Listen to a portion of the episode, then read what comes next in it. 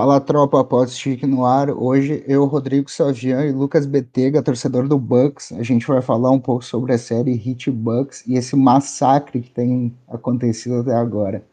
Fala Lucas, se apresenta aí. Fala rapaziada, sou torcedor do Bucks aí já faz cinco anos, passei por poucas e boas e, e agora estamos numa, numa crescente e vamos discutir essa série aí que, que tá surpreendendo, né? Eu acho que ninguém esperava que fosse assim mas a gente vai discutir mais isso aí. Então, no jogo 1, Bucks 109, Hit 107 na prorrogação.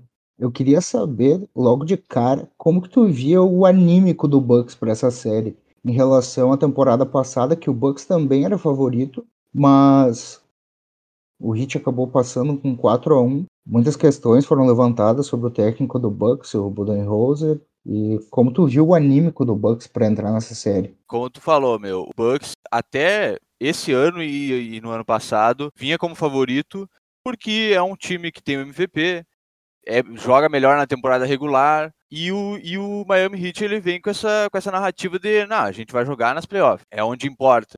E realmente, ano passado foi isso que aconteceu. Eles pegaram todo mundo de surpresa na, na bolha, né? E isso colocou eles lá em cima. Que, que querendo ou não, agora eles estão sendo derrubados, assim, de forma meteórica, né? Mas o que tu perguntou sobre o anímico do Bucks, o primeiro jogo foi preocupante, né? Foi um jogo pegado. Aí o pessoal imaginou que essa série fosse ser mais, mais com aquela a vibe daquele primeiro jogo, né? Que foi pro AT e tudo mais. Só que a gente tem que ver que o Bucks não estava acertando nenhuma bola de três naquele primeiro jogo que acontece de vez em quando com o Bucks. Na temporada regular já aconteceu de a bola não tá caindo, mas o, o, que deixava o torcedor do Milwaukee ali com a esperança é que, pô, a gente ganhou ainda assim, sabe? A gente não precisou da nossa bola de três que quando vem para cair como a gente viu no jogo 2, ela cai, mas que também, né, foi um, uma partida, assim, estranha, por assim dizer, mas eu, eu não sei, cara, o anímico, pensando, pensando nessa palavra que tu falou, eu gostei, porque colocou uma diferença entre essas playoffs e as playoffs passadas, né? Time muito mais é, parrudo, muito mais defensivo, muito mais preparado para o desafio que o Miami sempre coloca contra o Bucks. Eu acho que o ponto principal no início da série foi, beleza, a bola do Bucks não caiu no jogo 1, mas o Butler e o Adebayo também arremessaram muito mal de quadra no primeiro jogo, ainda que o Butler tenha forçado a prorrogação com uma cesta uh, miraculosa no final do tempo normal. O Butler e o Adebayo arremessaram muito mal e eu acho que assim como a torcida do Heat tinha expectativa que a bola de três do Bucks começasse a cair, a torcida do Heat tinha expectativa que o, no jogo 2 o Butler e o Adebayo arremessariam melhor de quadra. E não foi o que aconteceu. O Butler teve um jogo bem tímido e ele é peça-chave em tudo que o Heat faz ofensivamente. E o Adebayo também. O Adebayo, algo que a torcida do Heat fala bastante e cobra bastante, é essa necessidade dele ser mais agressivo atacando, porque por vezes o Brook Lopes não tem velocidade para matar o jogo do Adebayo. Só que o Adebayo, se ele não for agressivo para cesta, acaba ficando fácil de, de controlar o jogo, porque ele é um jogador muito mais defensivo e ele descobriu há pouco tempo que consegue pontuar, que consegue ser agressivo, mas ele precisa estar com essa mentalidade. E eu acho que o Bucks tem dado os arremessos que o Heat quer. O Heat não consegue fazer esses arremessos. O Heat não, o Heat teve mais de 100 oportunidades de arremesso de três abertos nos três jogos só converteu 30, pensando que o Duncan Robinson sozinho fez 7 bolas de 3 no primeiro jogo. Então, um aproveitamento muito baixo. E eu acredito que o jogo 2, que mais me pegou no jogo 2 da série, foi que no momento que as bolas de 3 do Forbes começaram a cair, dava para ver que o, o espírito do Hit estava quebrado. Eu sou torcedor do Hit há 10 anos, então eu nunca tinha visto isso acontecer, porque esse lema da franquia, né, de ser uma franquia que não importa quem jogue, o time é um time duro, um time difícil de enfrentar, um time que vai para cima, pode até perder, ok, mas perde mais com a cara do jogo 1, não com a cara do jogo 2 perde mordendo, perdendo para cima, mas não sendo completamente derrotado. O Heat foi Sim. derrotado no jogo 2. Sim, era isso e... que eu falava quando, quando eu digo dessa, dessa queda meteórica do Heat, sabe? Porque não é um time que a gente é, é, tá acostumado a ver, assim, sabe? Claro, começa a cair as bolas de três do Billy Forbes e já vem de um jogo perdido numa game winner, né? Então a, a moral do Hit ali mexeu demais, e eu acho que ainda assim carregou pro jogo 3, essa coisa da moral baixa do Hit. Aí tu tava falando antes do Adebayo, para mim tá sendo, e eu acho que para todo torcedor do Hit também, tá sendo muito decepcionante o jogo dele. Eu, eu, eu sei que ele não tem esse jogo ainda, mas ele, ele não tá sendo agressivo de maneira alguma, nem na defesa, que é, o, que é o melhor dele. E eu acho que ele tinha que. Ele tá muito passivo, muito passivo eu acho que ele tinha que. Ok, digamos que essa série esteja acabada já, que a gente não sabe ainda. Tem mais jogos pela frente. Digamos que essa série esteja acabada. É, eu acho que ele, ele tem tudo para ser um jogador muito mais ofensivo. Ele tem o corpo, ele tem a força. Ok, ele não é tão atlético assim quanto o Yannis. Ele não é um jogador ah, que que enterra é, de longe faz, e faz jogadas, mas ele Sim. tem a capacidade, a gente já viu na temporada regular, de fazer o mid-range, mas também ele tem o corpo para chegar na cesta, claro. sabe? E não é algo que ele, que ele abusa dos defensores dos adversários. Então, para mim, o Adebayo deixando muito a desejar, o Butler tá irreconhecível também, né? Se a gente for ver o passado. É, o jogo 3 do Butler foi. Eu, eu achei um bom jogo. Eu não achei um, um jogo excelente. Foi o melhor dele da série. Foi o melhor dele na série. Uh, tava confiante para atacar, tava confiante para Até o mid-range dele tava caindo. Foi bem na bola de três, que não é um atributo. Se o Butler arremessa a bola de três, é porque tem alguma coisa errada com o ataque do Hit. Porque essa não é a bola que o Hit procura, não é a bola que o Hit confia. E não é a bola uh, que o Hit busca. Então, Sim se ele tá tendo que arremessar a bola de três é porque tem alguma coisa errada. Claro que é frustrante a série do Adebayo contra o Bucks, mas por outro lado eu penso bastante que há pouco tempo atrás ele não sabia que ele podia atacar. Então, uh, obviamente que a torcida fica frustrada e pede mais, mas por outro lado ele tem tempo para crescer esse jogo, sabe? Sim, e, e, e, eu não acho que. Eu vi alguns comentários de parte da torcida do Hit dizendo: ah, não, porque o Hit deu o, o contrato máximo para esse cara. Um defensor que marca como Adebayo cinco posições não encontra. É, um, é, um, é praticamente um defensor uh, protótipo. Então, vale. Se, na minha humilde opinião, se o Ben Simmons tem um contrato máximo, o Ben Adebayo tem um contrato máximo. Esse ano o Heat sofreu muito com lesões, muito com Covid, e mesmo assim o Adebayo sempre que teve em quadra foi a âncora defensiva do Heat. Não, por outro lado, quando a gente paga tanto por um jogador, obviamente a gente espera que ele seja um two-way player. E se ele não for um two-way player uh, completo, que pelo menos seja um cara agressivo, um cara que abra esse ataque do Heat. E eu acho que o que mais fica dessa série contra o Bucks é essa frustração por enxergar o potencial no Adebayo, mas ver que ele não consegue explorar isso. Sim, é, e... é, que, é que como tu ah. falou, ele tem tempo para desenvolver o jogo dele. Só que o time do Heat está montado para fazer estrago agora. Claro, para fazer estrago agora, exato. Sabe, eu, eu acho que vem daí a, a, a decepção. Uma coisa que para mim ficou muito evidente Uh, até a gente nem passou exatamente pelos box scores dos jogos até agora, mas enfim, uh, algo que ficou muito evidente para mim é a necessidade de reconstruir esse elenco. Porque... É, eu, eu ia te perguntar mais, pro, eu, eu tava esperando para te perguntar mais pro fim isso. Assim, ok, se o Heat perde no primeiro round 4 a 0 agora, o, o, Miami vai para um rebuild? Ou ele tenta, cara, ou ele tenta mexer, é, é que assim, às vezes quando a gente pensa no rebuild NBA, a gente pensa naquela reformulação completa, naquela coisa de draftar jogadores, a, enfim, aquela coisa mais estruturada. Só que o Heat já tem o principal, que são dois franchise players. Beleza? A gente pode pensar, ah, não, o franchise player geralmente ele é o cara que mais pontua no time, ele é o melhor jogador do time. Ok, pro Hit, o Adebayo é um franchise player. E eu acredito totalmente nisso. Eu gosto mais do jogo dele.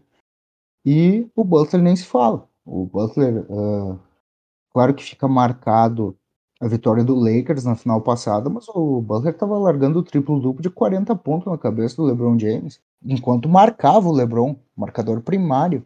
Então, esse tipo de coisa não pode ser esquecida. Não time ruim, com peças principais ruins, mas é um time que, se tu pensar, os armadores do Hit, o Draft envelheceu.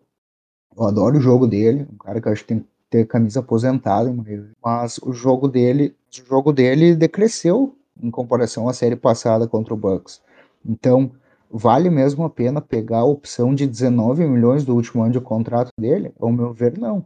Eu quero que ele fique no Miami, eu gostaria muito que ele se aposentasse lá, mas eu acho que para o que o Heat uh, pensa, que é brigar pela conferência de maneira real, que é chegar na final da NBA outra vez, esse contrato acaba machucando demais o cap do Heat. Por mais que o Heat uh, na temporada que vem tenha espaço para um contrato máximo, eu acho que para te fazer um time mais equilibrado, tu precisa desse espaço.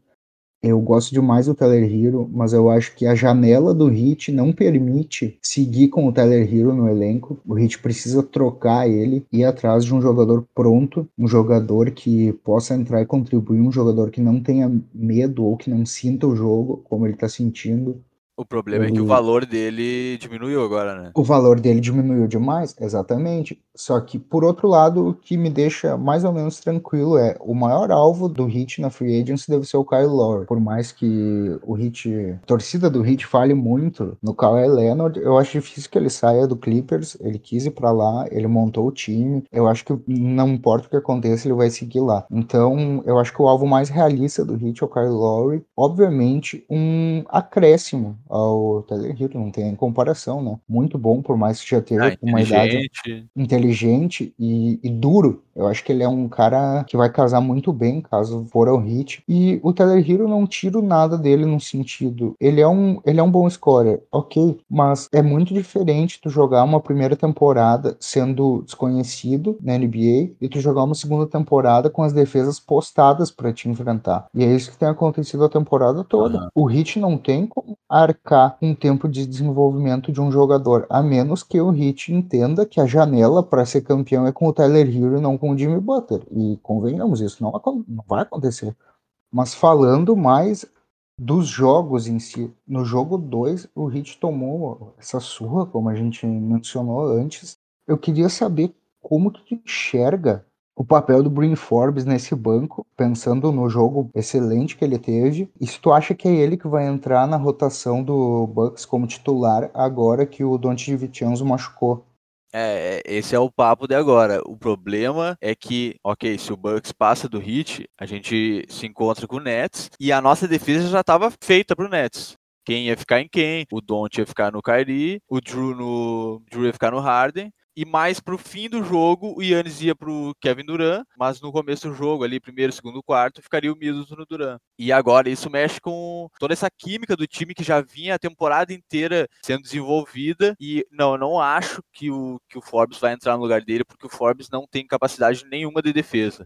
Assim como tu estava falando do Tyler Hero.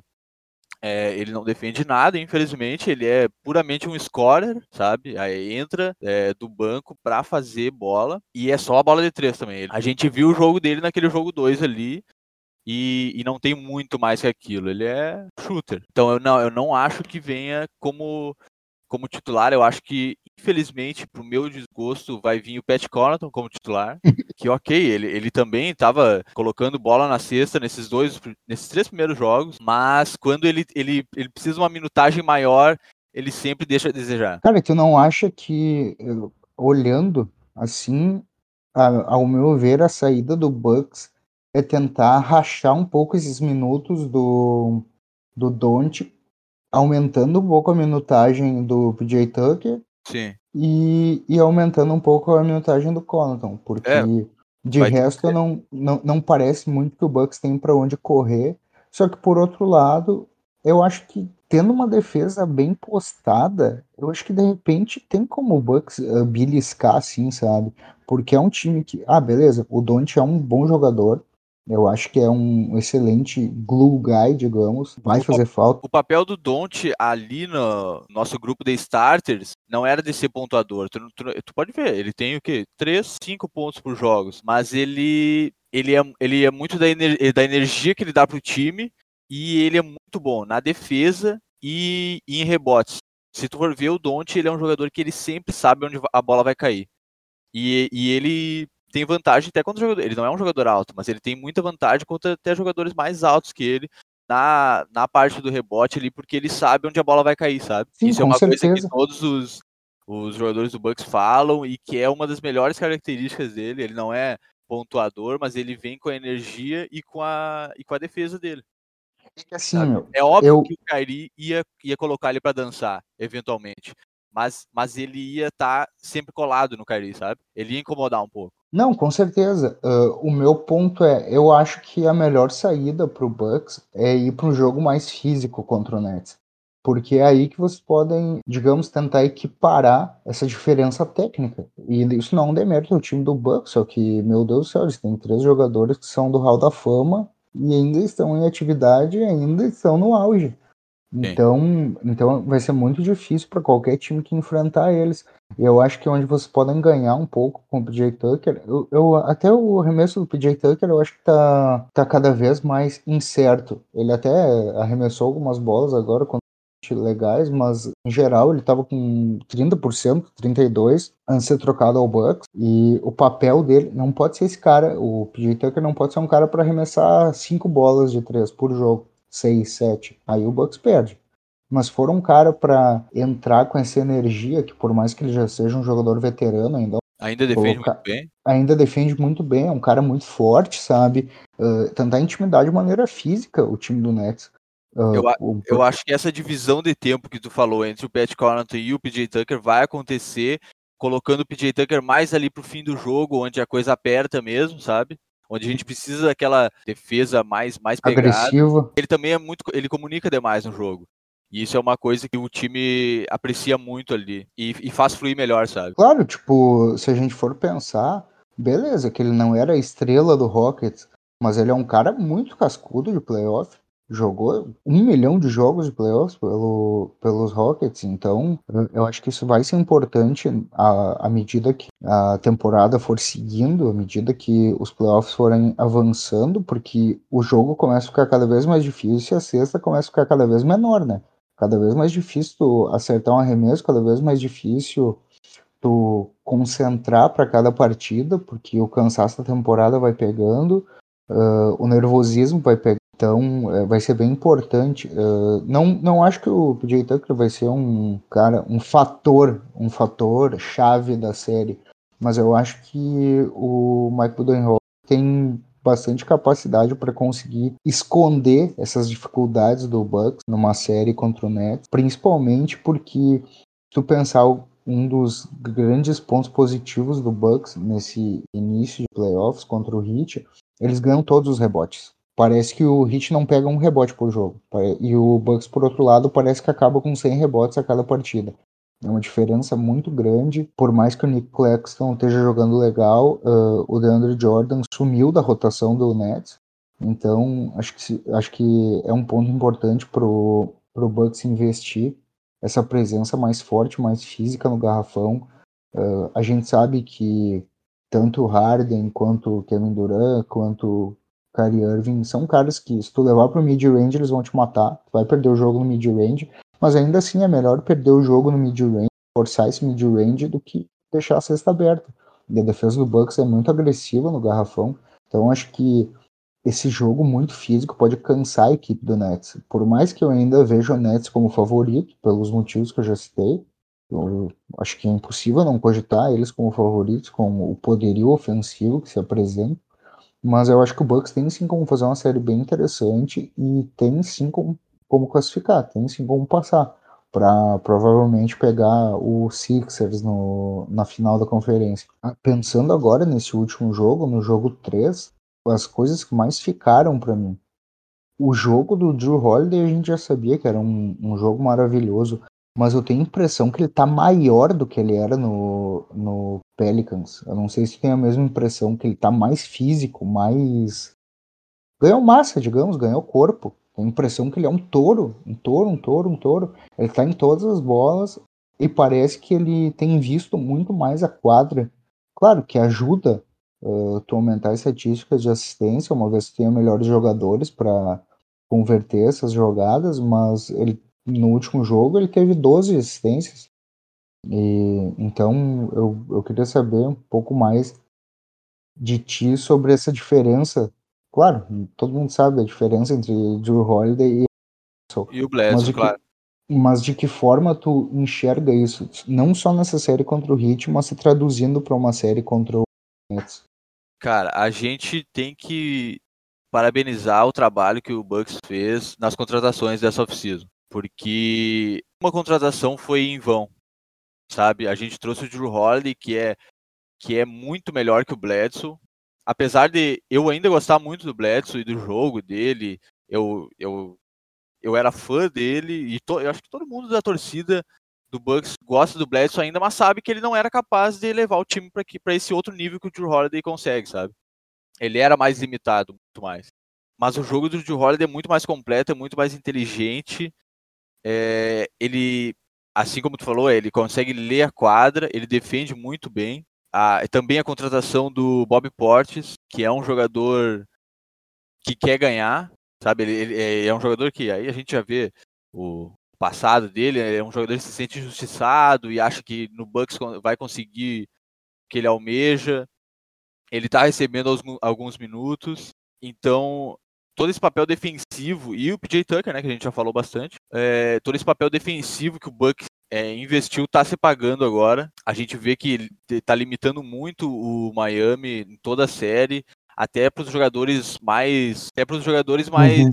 mais, mais agressivos assim de longe, como o Duncan Robinson, que no primeiro jogo fez um ótimo jogo, mas já nos, nos, dois outros jogos não conseguiu achar tanto o jogo dele. Esse, no último jogo, ele demorou para fazer as cestas deles, né? Bucks está vindo muito bem defensivamente e a gente sabe que a gente consegue é, pontuar. O Yannis vai chegar na cesta, de algum jeito. É, o Brook Lopes está no garrafão sempre. O Middleton, a gente sabe do que ele é capaz em qualquer momento do jogo.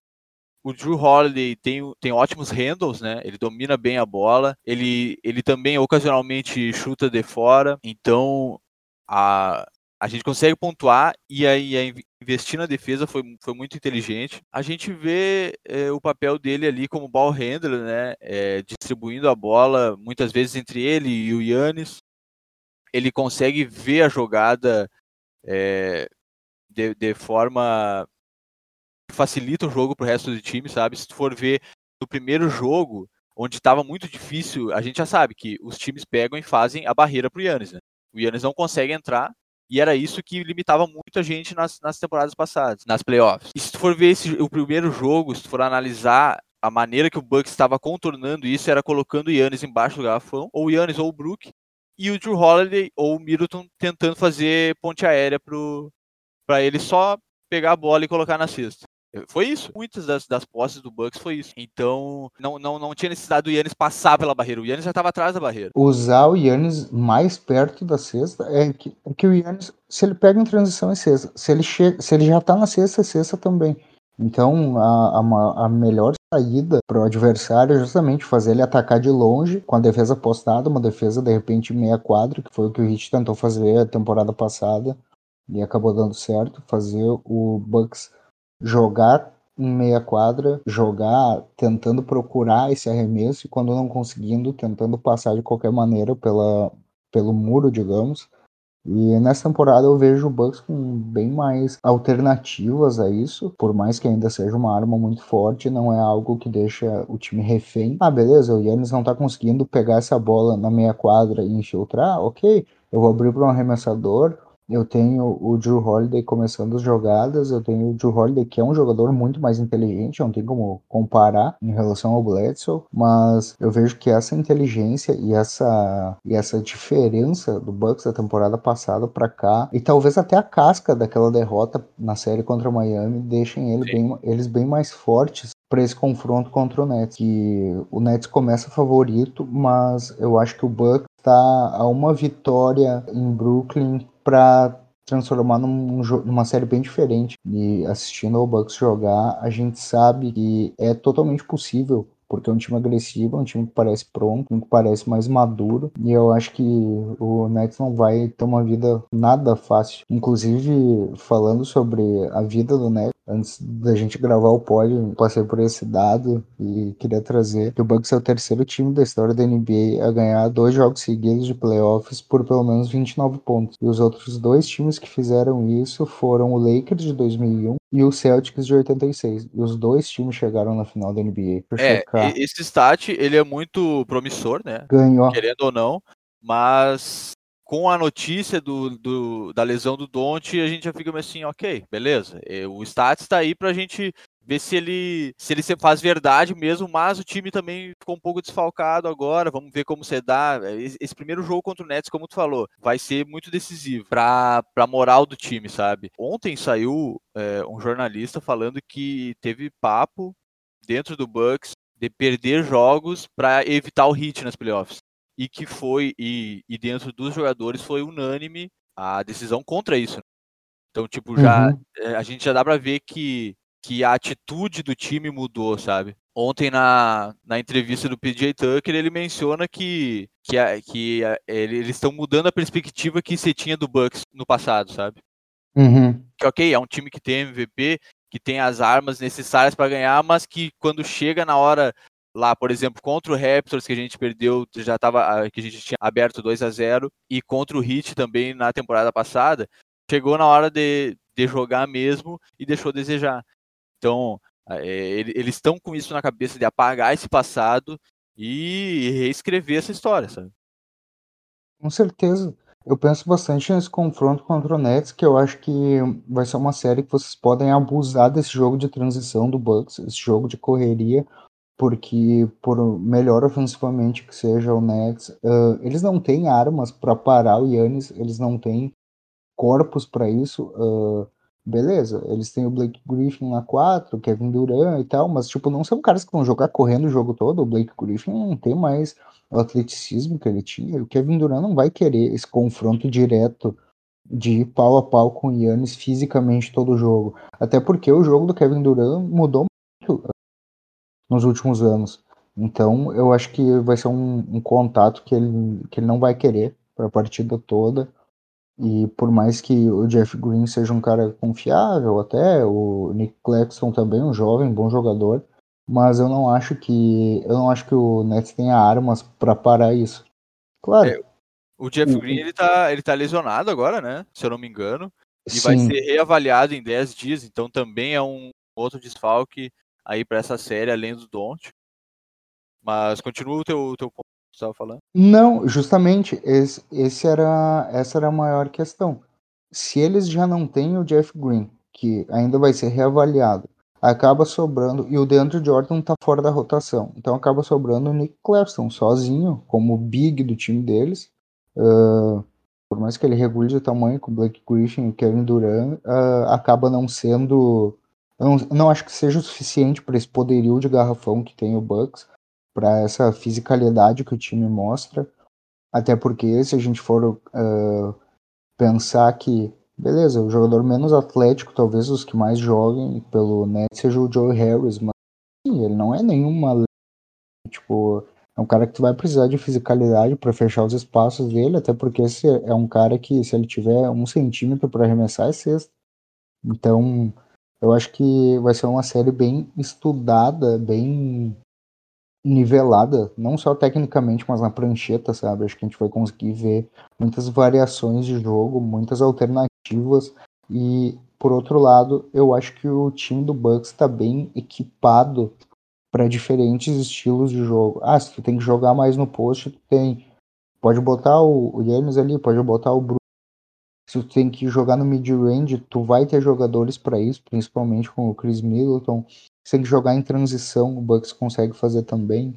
Então, eu, eu acho que é uma série bem interessante pro, pro Bucks, e pensando num confronto que não vai acontecer, mas eu acho que eles teriam bem mais dificuldades para jogar com os Sixers caso eles conseguissem alimentar o Embiid o jogo todo, porque o Embiid sim é um cara que, ok, ele machuca muito, às vezes ele não tá tão bem fisicamente, mas ele é um cara agressivo, ele pontua muito bem, quando ele tá são, ele pontua muito bem. Acho que a vida do Brook Lopes ia ficar muito mais difícil numa série contra ele. E esse garrafão do Bucks tem tudo para brilhar bastante contra o time do Nets. É, é, é o esperado. A gente vai ter que ver na prática isso. Eu só queria voltar um pouco ali para a série Miami e, e Bucks para te perguntar, é, caso hipotético, assim, se o Oladipo tivesse saudável, é, como é que seria essa série, assim, ao teu ver? Teria alguma diferença? Cara, eu acho que sim, Porque, porque a gente esquece que o Oladipo tá no hit, né? Não, com certeza. É que no fim ele jogou só quatro partidas pelo hit. O que, o que acontece? Eu acho que seria uma série diferente, ok, até certo ponto, mas eu não sei se seria uh, diferente o suficiente para uma classificação do Hit. Porque, uh, se observar o padrão dos três primeiros jogos, nenhum armador do Hit consegue defender. Então, só de tu ter um cara no backcourt que consiga ficar na frente do marcador, eu não tô nem pedindo um roubo, eu não tô nem pedindo seja um lockdown defender, mas que o Oladipo mesmo, uh, com essa questão física dele, sofrendo com muitas lesões nos últimos anos, ele ainda é um defensor ok, ainda é um bom defensor, ele é muito físico. Então, acho que poderia ajudar a contra-atacar um pouco essa fisicalidade do que os armadores do Hit não têm nem como começar uma disputa assim. E eu acho que o Oladipo faria mais diferença nesse sentido. Eu até nem penso, nossa, se tivesse o Oladipo, a gente mataria mais bola, a gente mataria bola de três. Nem penso tanto nisso, embora obviamente a, a, algumas linhas de passe ficariam mais abertas, alguns jogadores ficariam mais abertos, porque o Oladipo é um cara agressivo atacando a cesta, então, bem ou mal, ia representar um pouco mais de dificuldade para o time do Bucks. Mas eu acho que o que acaba matando o time do Heat, beleza, é o, o time não pontua, mas o time do Bucks parece muito mais físico que o time do Heat. Até o Pat Riley tem uma frase famosa que é sem rebote, sem título. Tipo, não tem erro, tá ligado? Se o time não pega rebote, tem que ser muito eficiente de quadra para não precisar desses rebotes. Se não tu dá o rebote para começar um ataque em meia quadra, tu dá o rebote para começar uma jogada em transição, então é, fica impossível. E, outro, e outra chave para mim nessa série é como o Adebayo se vê sozinho defensivamente como big, porque o, o Ariza, infelizmente, ele não consegue jogar na 4 contra o Bucks. O time do Bucks é muito forte, muito alto, muito físico. E, e o Ariza. Exato, e mais novo. E o Ariza, tipo, é um veterano, ele jogou bem a temporada. Jogou 16 jogos pelo Hit. Foi legal, sabe? Tipo, é um cara que ele é muito inteligente para jogar. Ele, ele, ele é um bom um ball defender, digamos, ele está sempre com a leitura correta. Uh, ele não é fisicamente equipado para defender o Yannis, para defender um jogador forte, um jogador rápido, no bom português, na flor da idade, sabe? Então ele acaba sofrendo muito com isso, mas eu não acho que o Oladipo seria um, um fator decisivo, um fator decisivo sabe? Ah. Acho que poderia ser um fator que diminuiria o estrago e que tornaria a série mais honesta tornaria a série mais uh, pau a pau. Porque depois do jogo 1, o que a gente viu foi uma superioridade uh, imensa do time do Bucks, uh, oceânica. Algo que talvez só com true scorer, digamos, o Hit conseguisse tirar. Porque o que o, o Hit não defendeu mal o jogo passado. Não foi um jogo com, com, uma pontuação absurda do Bucks. 113 pontos é uma pontuação normal para um time que venceu uma partida. Não tem nada de, de insano, nada de fora da casa. Mas se tu pensar que o Hit fez 84 pontos em 4 quartos, o ataque não tá funcionando, sabe? Então, Sim. um score parece daí. Que o Hit tá perdido quando ele tá com a bola na mão. Uhum. É o que parece olhando o jogo. Com certeza. Mas, o que eu queria falar é que pro jogo 4, eu acho que o Hit, novamente, tinha que usar mais Duncan Robinson, Drage e um jogador que entrou nesse último jogo e que foi um, um ar fresco pro, pro Hit foi o. É, acho que é Nemanja Bjelica, é o nome dele, algo assim.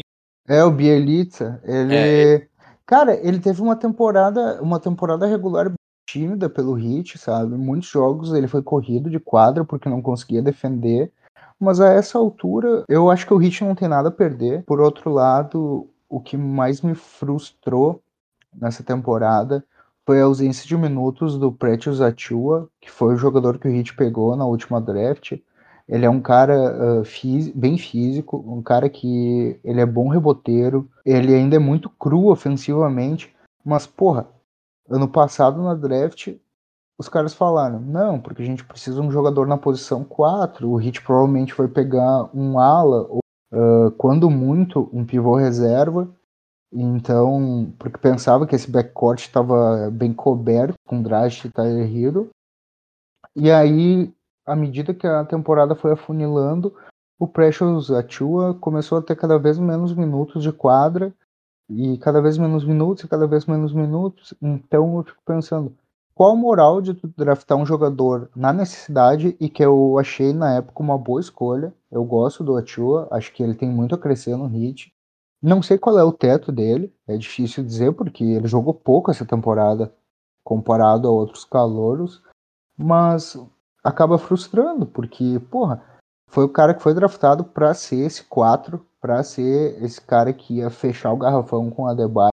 Eu até entendo jogadores uh, de primeiro ano terem menos minutos, mas se o Ariza não tá dando certo, que é um cara que veio, que tá com um contrato expirante, o Ariza não tá dando certo, a gente acaba indo pro Bielitsa, que não é um cara físico, por mais seja um cara alto, ele, ele, ele tem corpo de sedentário, então acaba ele, ele veio mais um pouco. recurso ofensivo nesse último jogo, né?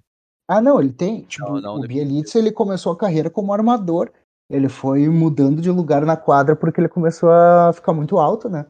Mas até se tu prestar atenção no release do arremesso dele, é bem refinado.